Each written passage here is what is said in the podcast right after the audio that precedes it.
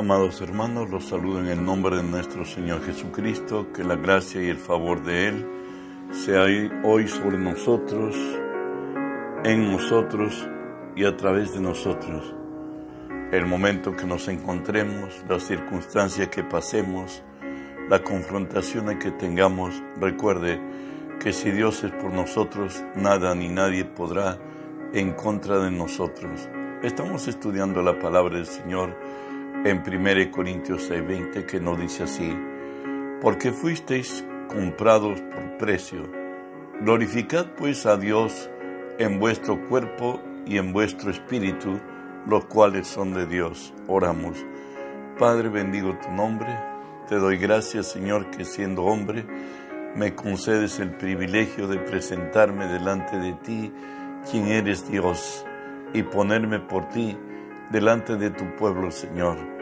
Por ello te cedo mis pensamientos, mi voluntad, las palabras de mi boca, mis actitudes y acciones, las sujeto y las someto a ti, y tú que vives en mí, haz tu obra a través de mí. Por tu nombre Jesús toma autoridad sobre toda la fuerza del reino del mal, que se contrapongan a lo que estamos haciendo, Señor, y los ordeno que se aparten en el nombre de Jesús y los echo fuera de este lugar en el nombre de Jesús. Y en el nombre de Jesús, Dios Espíritu Santo, permíteme decirte bienvenido Espíritu Santo. Hoy unge mis labios con tu poder, pon tus palabras en mi boca, unge los oídos de mis hermanos, que tu palabra se quede en nosotros. Hoy ábranos, buen Dios, en el nombre de Jesús. Estamos tratando consagrados al señorío de Cristo. El tema que hoy nos toca es temerle. ¿Y por qué debemos? El temor a Dios lleva varias connotaciones. La una es el amor reverente, el respeto, la consideración que debemos tenerle a Dios porque Él nos ha amado. Segundo, debemos temerle a Él porque Él es el juez al fin y al cabo todos compadeceremos delante del tribunal de Cristo y Él es el único, Jesús, el que tiene la autoridad para juzgar a vivos y a muertos. Y también diremos, porque hay condenación y porque hay salvación. Por eso debo temerle al Señor. Sin más empezamos. El Señor nos dice, con amor eterno te he amado eso lo encontramos Jeremías 31:3. Jehová se manifestó a mí hace ya mucho tiempo diciendo, con amor eterno te he amado, por tanto te prolongué mi misericordia. Recuerde que en el corazón de Dios nosotros somos antes de que la nada sea creado, éramos el proyecto de Dios a alcanzar por Él en la cruz y tomarnos y redimirnos para la gloria de su nombre. O sea, que el hombre pecara, el hombre hiciera lo malo delante de Dios, eh, para él no fue ningún extraño. Él conoció, y aun conociendo que el hombre iba a ser así y que él tendría que un día hacerse hombre para redimir al hombre, él se, se dio por el hombre. Y lo leo, Efesios 1, 4 al 6, que nos dice, según nos escogió en Él antes de la fundación del mundo, para que fuésemos santos y sin mancha delante de Él en amor, habiéndonos predestinado para ser adoptados hijos suyos por medio de Jesucristo, según el puro afecto de su voluntad, para la alabanza de la gloria de su gracia, en la cual nos hizo aceptos en el amado. Dios, desde antes de la fundación del mundo, había establecido. Isaías 35, 3 y 4 nos dice que el mismo Dios tendría, habría de hacerse hombre para venir a morir por nosotros. Nos dice así, fortaleceos las manos cansadas, afirmad las rodillas endebles, decid a los de corazón apocado, esforzaos, no temáis, he aquí que vuestro Dios viene con retribución, con pago. Dios mismo vendrá y os salvará. Eso se dio hace dos mil años. El pago está descrito en Filipenses 2 del 5 al 8 y nos dice así, haya pues en vosotros este sentir que también hubo en Cristo Jesús, el cual siendo en forma de Dios, no estimó ser igual a Dios como cosa a que aferrarse, sino que se despojó a sí mismo, tomando forma de siervo, hecho semejante a los hombres, y estando en la condición de hombre, se humilló eh, a sí mismo, haciéndose obediente hasta la muerte y muerte de cruz. Esa fue la realidad en, Cristo. Romanos 3, 24 26. Escúchese, lo que no debió hacer se hizo, siendo, justificados gratuitamente por su gracia, mediante la redención que es en Cristo Jesús. La redención es el sacrificio de sangre establecido por Dios para perdón de pecados. Hoy nos dice, justificados gratuitamente por su gracia, mediante la redención que es en Cristo, en Cristo Jesús, a quien Dios puso como propiciación por medio de la fe en su sangre para manifestar su justicia a causa de haber pasado por alto en su paciencia los pecados pasados, con la mira de manifestar en este tiempo su justicia, a fin de que Él sea justo y el que justifica al que es de la fe de Jesús. Dios, en su gracia, cargó sobre Jesús todo nuestro pecado, todo nuestro dolor y quebranto, y para que Dios, en su justicia, se declare justo, Cristo habría de morir. Recuerde, por cuanto todos pecamos, estamos destituidos de la gloria de Dios. No hay justo ni siquiera uno, todos nos hemos descarriado. Y para que Dios salve, tenía que hacerlo viable a través de la muerte del mismo y perdonar a aquellos que se acogen a esa gracia y condenar a los que desechan en la gracia de Cristo. Y además de esto, la paciencia que se tomó para llegar a nuestros corazones, como el diamante, lo dice Román Apocalipsis 3:20, he aquí, yo estoy a la puerta y llamo. Si alguno oye mi voz y abre la puerta, entraré a él y cenaré con Él y Él conmigo. Dios se tomó la paciencia para que el hombre, para que tú y yo cristianos y algunos más reacios como el que habla, esperó mucho tiempo, pero al fin logró su objetivo. Eres un Dios formidable, un Dios de amor. Él conoce lo que hay en nuestros corazones. Él ha tenido paciencia en redimirnos y tomarnos para Él. Romanos 5.1 nos dice, justificados pues por la fe, tenemos paz para con Dios por medio de nuestro Señor Jesucristo. Ahora, esa gracia nos dice la palabra en 2 Corintios 5, 16, 17, de manera que nosotros de aquí en adelante a nadie conocemos según la carne, aun si a Cristo conocemos, conocimos según la carne, ya no le conocemos así, de modo que si alguno está en Cristo, nueva criatura es. Todas las cosas viejas pasaron. He aquí, todo es hecho nuevo. ¿Sabe qué? ¿Por qué debemos amarlo más? ¿Y por qué debemos honrarlo? Porque vino a salvar y a rescatar lo que se ha perdido. No vino por lo mejor, vino por lo que ya se perdió. Eso nos dice Lucas 19:10. Porque el Hijo del hombre vino a buscar y a salvar lo que se había perdido. En Romanos 5:20 nos ilustra más todavía, porque La ley se introdujo para que pecados sobreabundase, abundase, más cuando el pecado abundó, sobreabundó la gracia. Dios superó nuestra condición humillante, degradante, a donde habíamos descendido bajo el dolor y el quebranto. Y de ahí nos dice Romanos 5, 17, si por la transgresión de uno solo, por cierto, de Adán, reinó la muerte, mucho más reinarán en vida por uno solo, Jesucristo, los que reciben la abundancia de la gracia y el don de la justicia. Eso es lo que hizo Jesús en su gracia por nosotros. Nos ha libertado del pecado, de la muerte, de la condenación.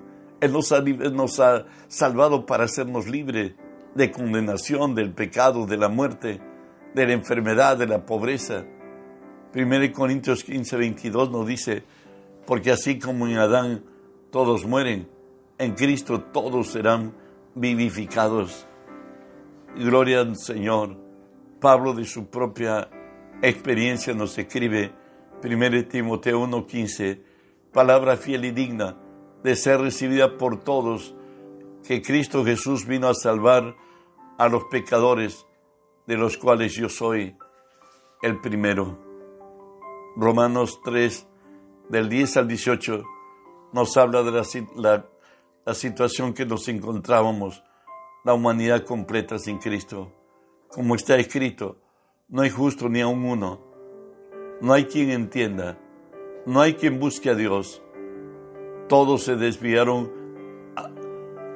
a una, se hicieron inútiles. No hay quien haga lo bueno, no hay ni siquiera uno. Sepulcro abierto es su garganta, con su lengua engañan, veneno de áspides hay debajo de sus labios. Su boca está llena de maldición y de amargura. Sus pies se apresuran para derramar sangre. Quebranto, desventura hay en sus caminos y no conocieron camino de paz. No hay temor de Dios delante de sus ojos. La condición de todo hombre sin Cristo. La, Isaías 1.6 nos dice, desde la planta del pie hasta la cabeza. No hay en él cosa sana, sino herida, hinchazón y podrida llaga. No están curadas, ni vendadas, ni suavizadas con aceite. La condición de todo hombre, pero aún estando en esa condición de, de desastre, de derrota, de miseria, ¿Sabe qué dice Dios? Isaías 43, 4. Porque a mis ojos fuiste de gran estima, fuiste honorable, y yo te amé. Daré pues hombres por ti y naciones por tu vida. Dios tiene otra forma de pensar del hombre. Lo dice Isaías 55, 8 y 9.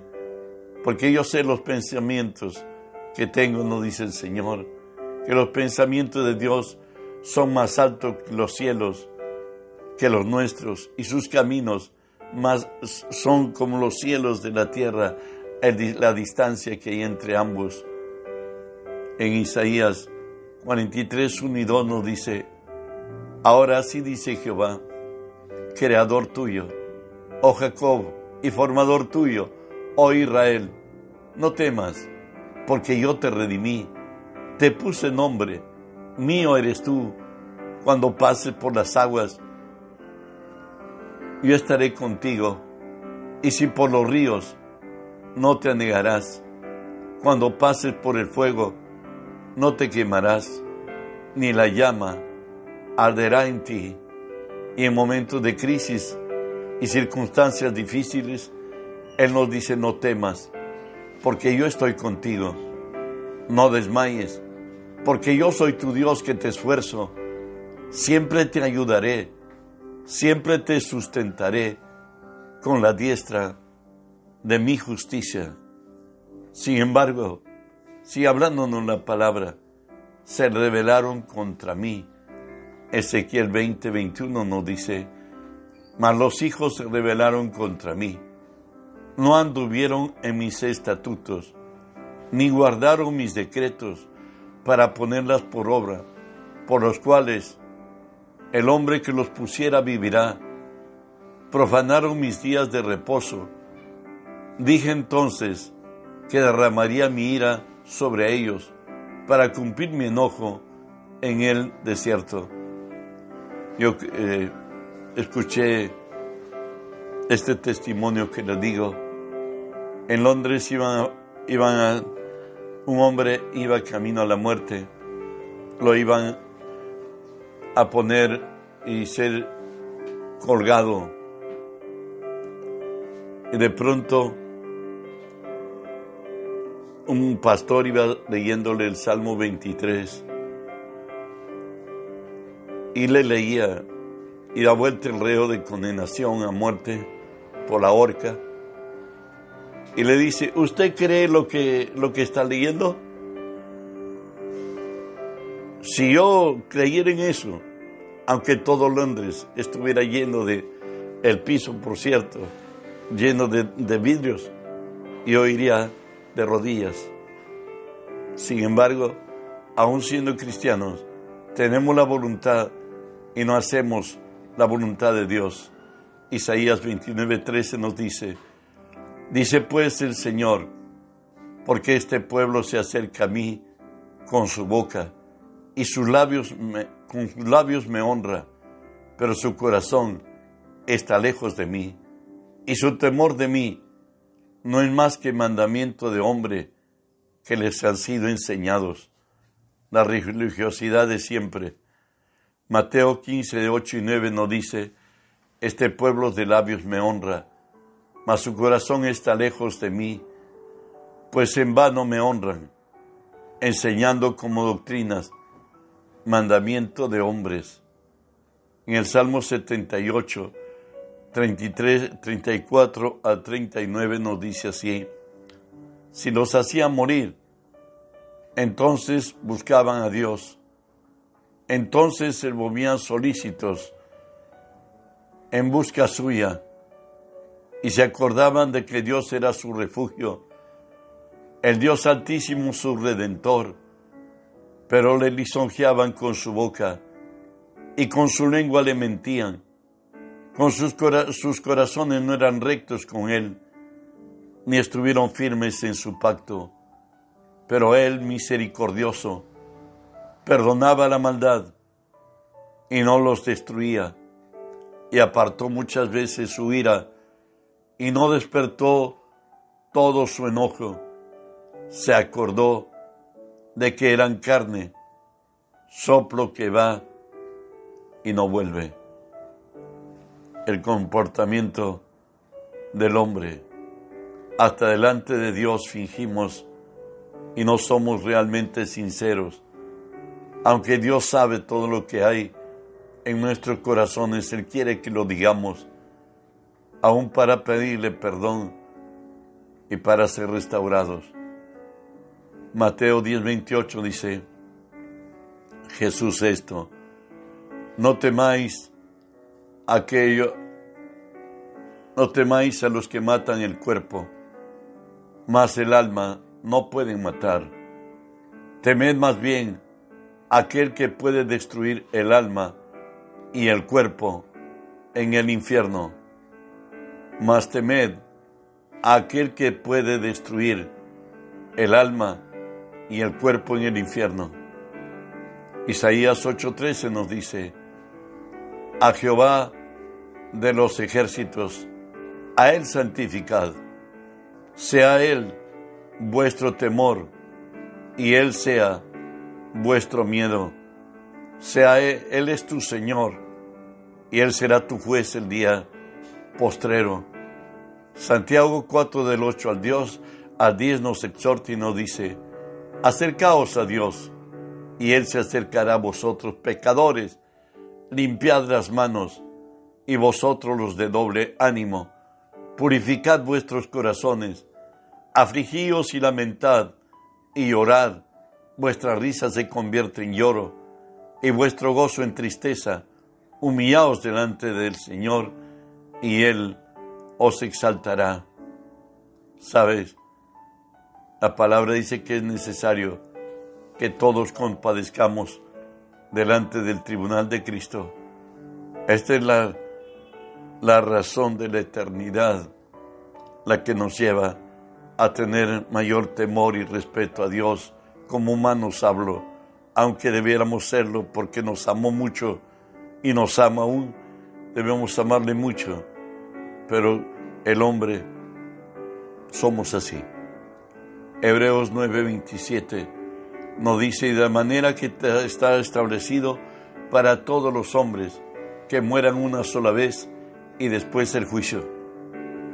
Está determinado ya. Y de ahí que en Salmo 90, 10 al 12 nos habla los días de los mortales. Los días de nuestra edad son 70 años. En lo más robusto son 80. Con todo su fortaleza es molestia y trabajo porque pronto pasan y volamos. ¿Quién conoce el poder de tu ira y tu indignación según debe ser temido? Enséñanos de tal modo a contar nuestros días que traigamos al corazón sabiduría. Esa es la realidad. Enséñanos de tal modo a contar nuestros días que traigamos al corazón sabiduría. El hombre es un peregrino en esta tierra. Por más de los 90 y 967 años de vida de Matusalén, igualmente murió.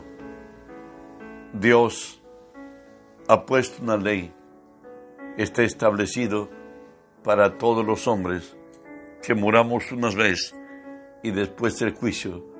Según de Corintios 5.10 nos dice, porque es necesario que todos nosotros compadezcamos ante el tribunal de Cristo para que cada uno reciba según haya hecho mientras estaba en la carne, sea lo bueno o lo malo.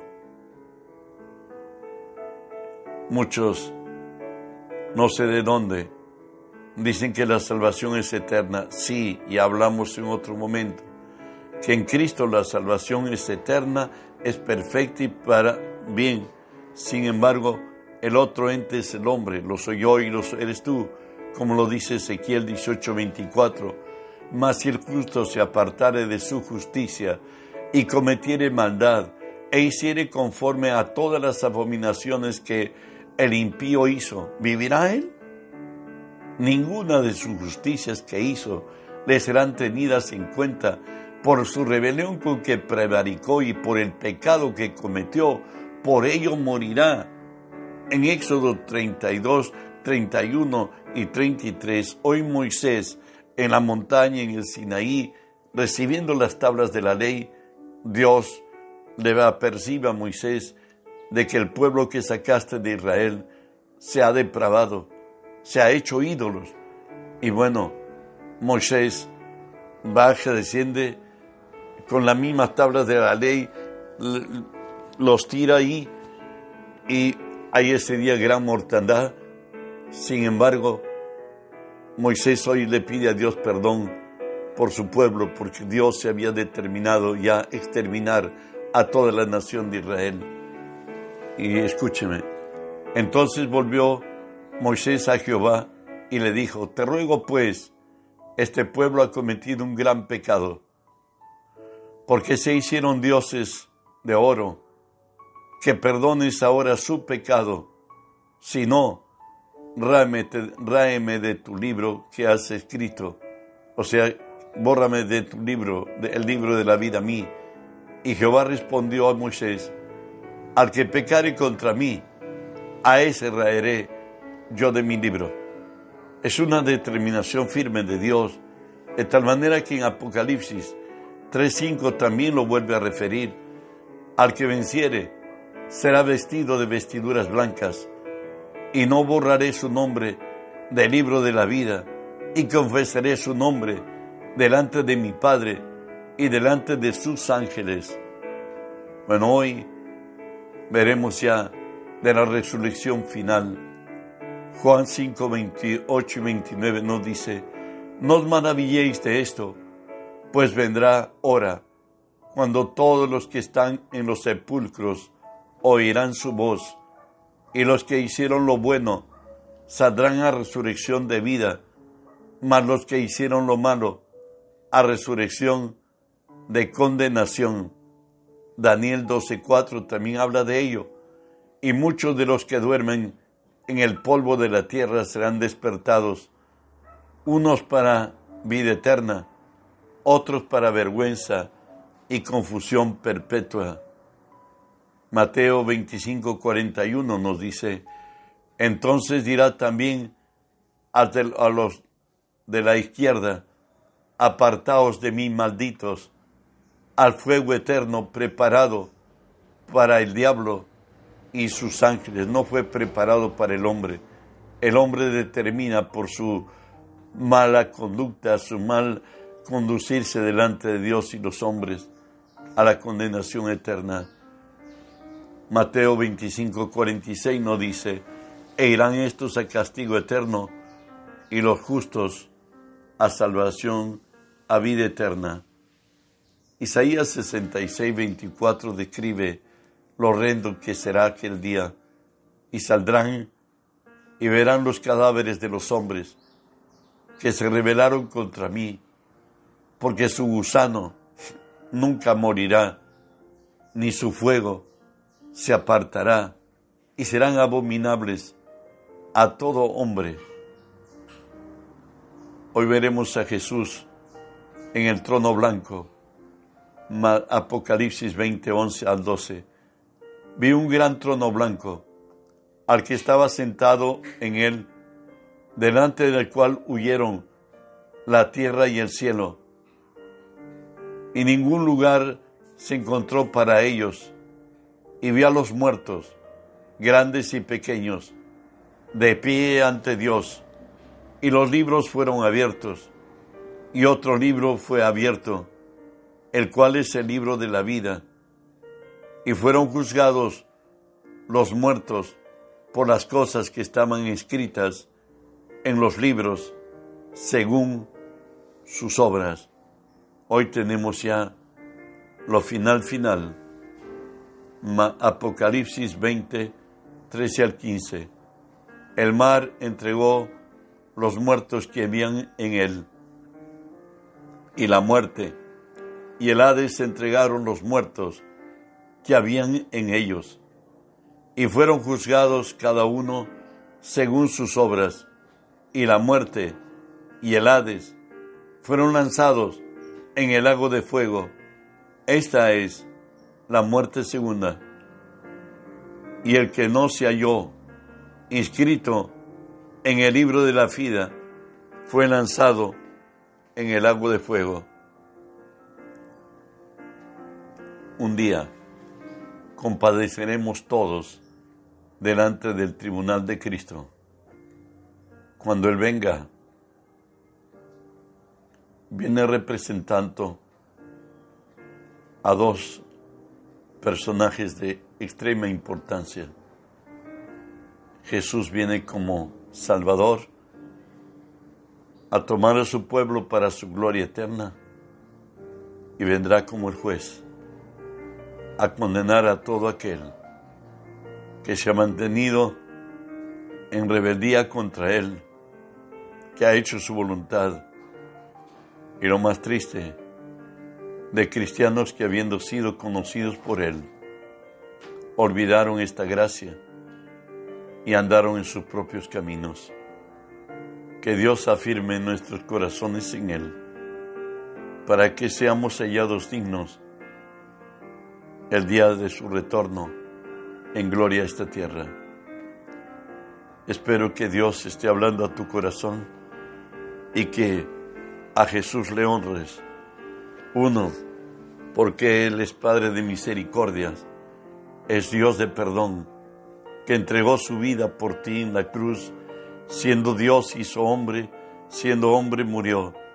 Murió una muerte y la muerte de cruz, la más horrenda, la más cruel y la más ignominiosa.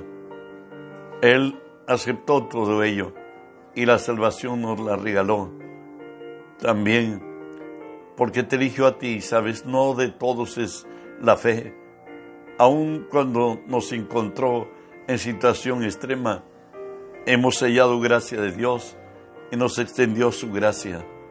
Hoy somos hijos de Dios.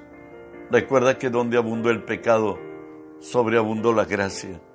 Dios ha hecho más lo malo que hicimos en su bondad y su misericordia. Sobrepasó nuestra maldad. Hoy somos hijos de Dios.